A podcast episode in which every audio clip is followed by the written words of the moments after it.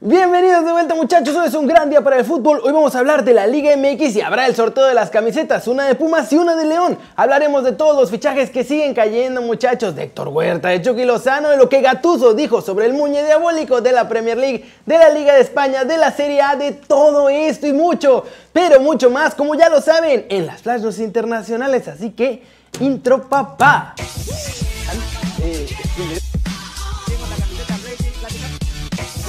Esperando contra Atlético de Madrid.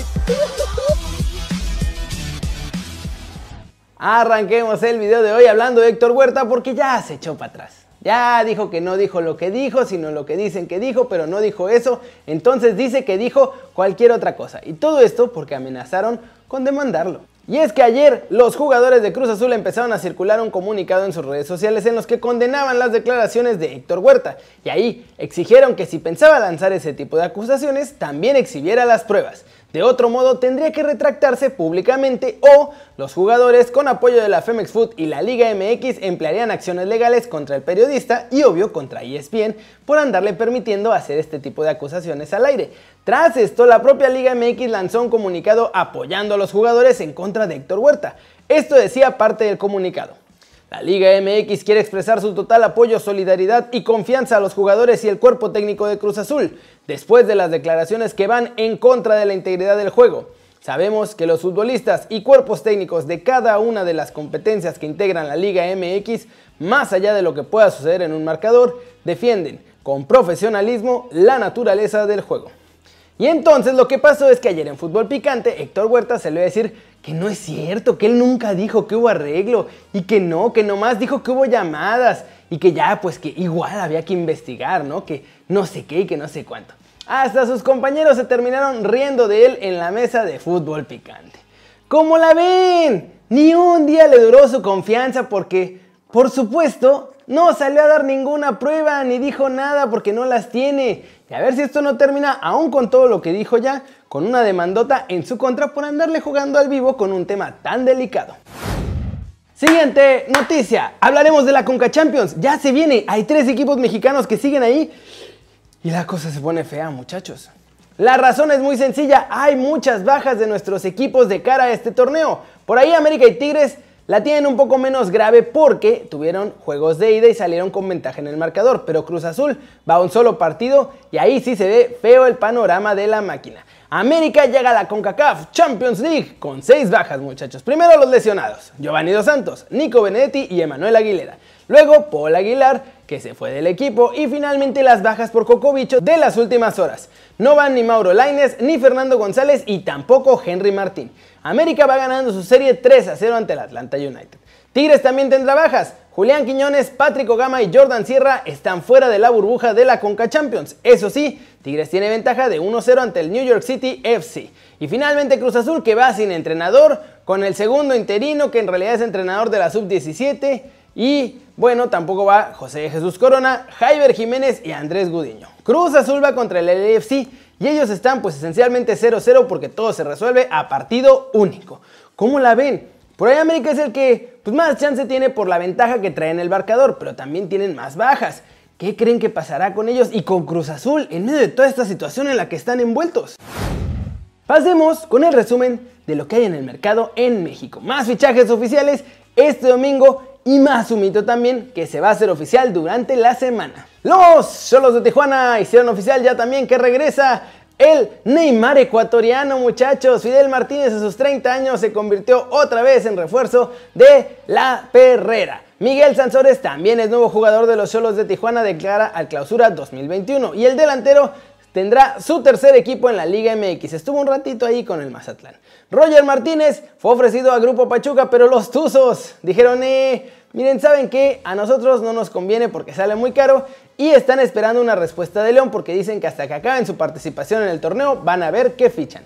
Hablando de la fiera, la Chofis López también aceptó en entrevista que hay interés de León por ficharlo. Pero le dijeron que igual, que se tiene que esperar hasta que acabe el torneo para saber si se animan arriesgarse o si mejor se echan para atrás. Apunten estos nombres, Oscar Ustari para la portería y Clifford Aboguiae. Ellos serán los nuevos refuerzos del Puebla esta semana muchachos. Ya están terminando los detalles finales y los anunciarán en los próximos días. Javier Güemes se va de Toluca y se convertirá en nuevo fichaje del Atlético de San Luis. Esta misma semana también van a ser oficial el traspaso. Leonardo Fernández se va cada día más lejos de los Diablos Rojos del Toluca, muchachos. Yo sé que sueñan con su regreso, pero Hernán Cristante dijo en conferencia que no lo pueden fichar y es por culpa de Tigres, no porque Toluca no lo quiera. ¿Cómo la ven? Dominguito un poco más tranquilo, igual con fichajes y rumores muy importantes que ya están a nada de concretarse. Qué loco, ¿no? Como en plena crisis varios equipos se están reforzando tantísimo. Hmm, seguramente hubo llamadas, hubo llamadas. Y vámonos, vámonos con el resumen de los mexicanos en el extranjero, logrando todo muchachos, porque Chucky comandó la remontada del Napoli y Gatuso habló de nuestro muñe diabólico acabando el partido.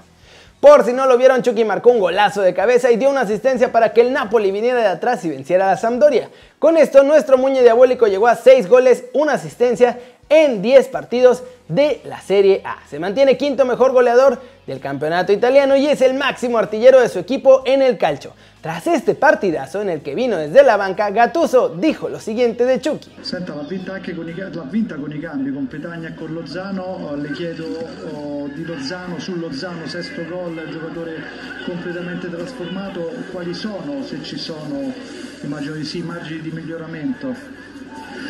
Ah, le caratteristiche di Lozano sono ben precise, un giocatore veloce, un giocatore che riesce a fare tutte e due le fasi penso che il problema dell'anno scorso era che aveva poca forza, riusciva, non riusciva a giocare tutte le due fasi, quando calciava eh, cadeva sempre per terra. E quest'anno è un giocatore ritrovato, è Lozano che, che ha giocato eh, un buon calcio a PSV Eindhoven ed è un giocatore che riesce a, fare gol perché in Olanda ne ha fatti tanti. Ci sta, ma penso che quando, quando andiamo in ampiezza col terzino si va a vedere, lui si va a posizionare un po' dentro al campo e, e gli piace, quando dopo riusciamo a superare la metà campo avversaria gli piace anche eh, accentrarsi e, e ributtarsi di nuovo. Ci sta quello che dici, ma in questo momento eh, a me piace che noi lavoriamo meglio con le catene, eh, con i terzini, con, con la mezza appunto, con la mezzala e con l'attaccante esterno e penso che lui in questo momento a differenza delle prime partite sta facendo anche molto bene questo, non gioca solo su binario ma riesce a venire dentro, riesce a,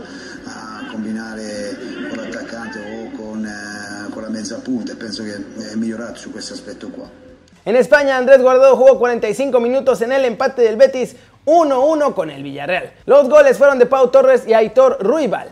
Eh, Diego Lainez eh, se quedó en la banca, otra vez. Como siempre, ya mejor que lo dejen salir, muchachos. Omar Gobea no jugó este domingo porque el juego ante el CAS se pospuso porque este equipo tiene 7 positivos por Cocobicho y todavía no ponen fecha para que se juegue el partido. El Lille ganó 2 a 1 al Bordeaux y desafortunadamente todavía no pudimos ver el debut de Eugenio Pizzuto en la Ligue On, aunque ya sumó su tercer convocatoria esta campaña, así que ojalá sea pronto.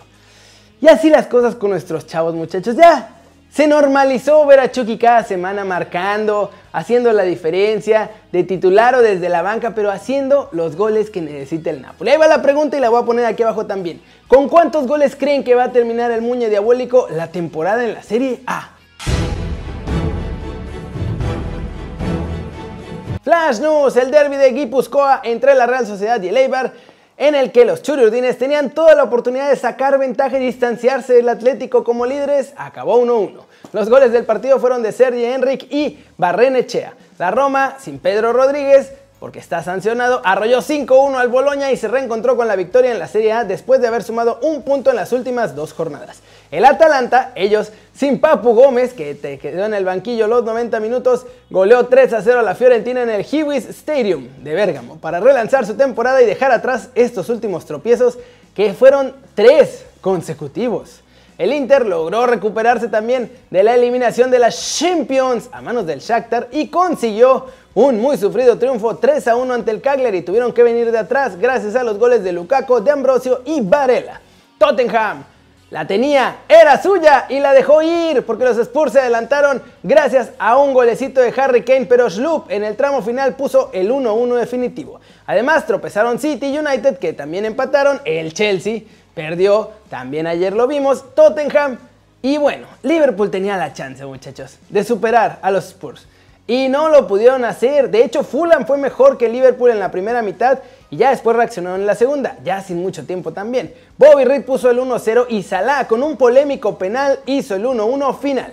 Lucien Fabre ya no es técnico del Borussia Dortmund, muchachos. El conjunto aurinegro anunció que lo echaron después de la goleada que les metió el Stuttgart en la última jornada de la Bundesliga. Y ahora las riendas del equipo serán tomadas por su asistente Terzic. Un gol en el tiempo añadido, muchachos, de Marco Richter. Evitó la derrota del Augsburgo y frustró la primera victoria del Schalke 0-4. Terminaron 2-2. Iba a ser su primer triunfo de la temporada, pero no pudieron y siguen de colistas en la Bundesliga. Y ahora vamos a acabar el video con el sorteo rapidito de las camisetas de Pumas y León. Eran una y una, pero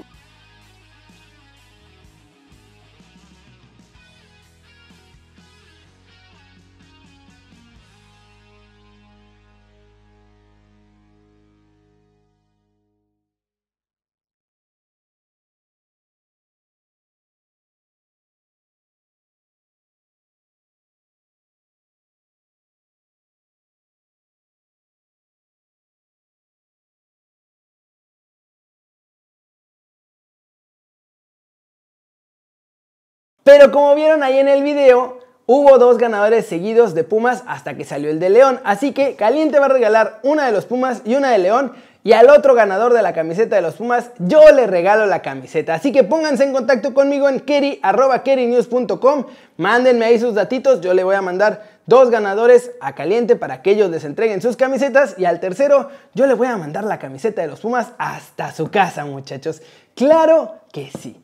Y eso es todo por hoy. Muchas gracias por ver el video. Denle like si les gustó. Métanle un zambombazo durísimo a la manita para arriba si así lo desean. Suscríbanse al canal si no lo han hecho. ¿Qué están esperando? Este va a ser su nuevo canal favorito en YouTube. Denle click a la campanita para que hagan marca personal a los videos que salen cada día. Yo soy Kerry muchachos y como siempre me da mucho gusto ver sus caras sonrientes, sanas y bien informadas. Y aquí nos vemos mañana desde la redacción. Ya ando bien corregido, muchachos. Miren nada más, qué bonita la sudera del Dinamo. Oh, por Dios. Chau, chau.